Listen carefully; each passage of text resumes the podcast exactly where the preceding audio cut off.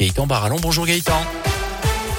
Bonjour Jérôme, bonjour à tous. Et à la une ce vendredi, ils vont marcher pour demander le retour du train. L'association Le Train 62, 63 42 69 veut mobiliser les Puy d'Aumois et les Ligériens ce week-end pour demander à la SNCF de relancer la circulation des trains sur la totalité du parcours entre Clermont-Ferrand et Saint-Étienne. Un tronçon de 48 km entre Thiers et Bois-sur-Lignon est à l'abandon depuis près de 6 ans. Plusieurs manifs ont déjà été organisés. La région Auvergne-Rhône-Alpes s'est engagée à financer des études d'avant-projet et une réunion de travail s'est tenue la semaine dernière à Clermont. Mais cela n'est pas suffisant pour Jean-Marc Pinault, le coordinateur technique de la Grande Marche du Train les deux seules métropoles voisines qui ne sont pas reliées directement. On peut aller de Clermont-Ferrand à Thiers avec le train, de l'autre côté de Saint-Étienne à Boin, mais au milieu, depuis le 1er juin 2016, il y a 48 kilomètres euh, qui ne sont plus utilisés entre Thiers et Boin. En 2022, avec euh, la crise de l'énergie, euh, le train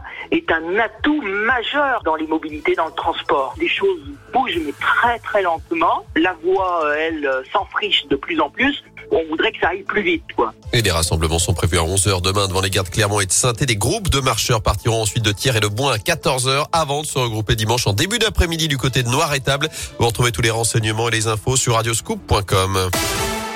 Dans l'actu également, la solidarité s'organise dans la Loire pour accueillir les déplacés de la guerre en Ukraine. On attend 11 000 Ukrainiens dans notre région dans les prochaines semaines. Près de 450 d'entre eux ont déjà été orientés par la préfecture de la Loire. 80 ont même obtenu ce qu'on appelle la protection temporaire, un statut qui leur permet d'être en règle. Dans le même temps, État et collectivités se coordonnent. 300 places d'hébergement dans d'anciennes résidences étudiantes à Firminy, saint et la Grand Croix sont prêtes à accueillir des Ukrainiens.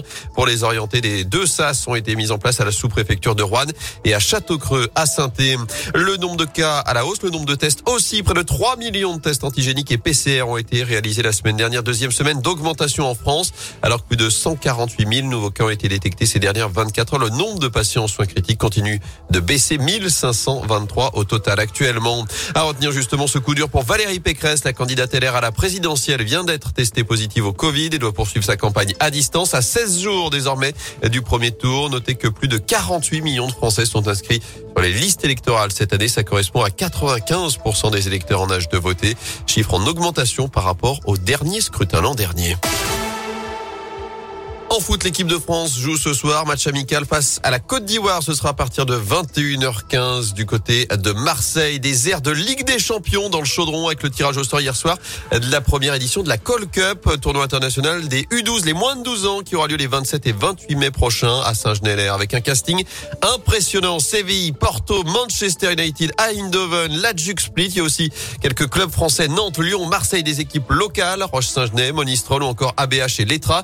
Et puis la SS, évidemment, qui est notamment tombé dans le groupe du Bayern Munich. Tirage au sort effectué par Loïc Perrin, le parrain du tournoi, mais aussi par Arnaud Nordin, Zaidou Youssouf et Sadatube.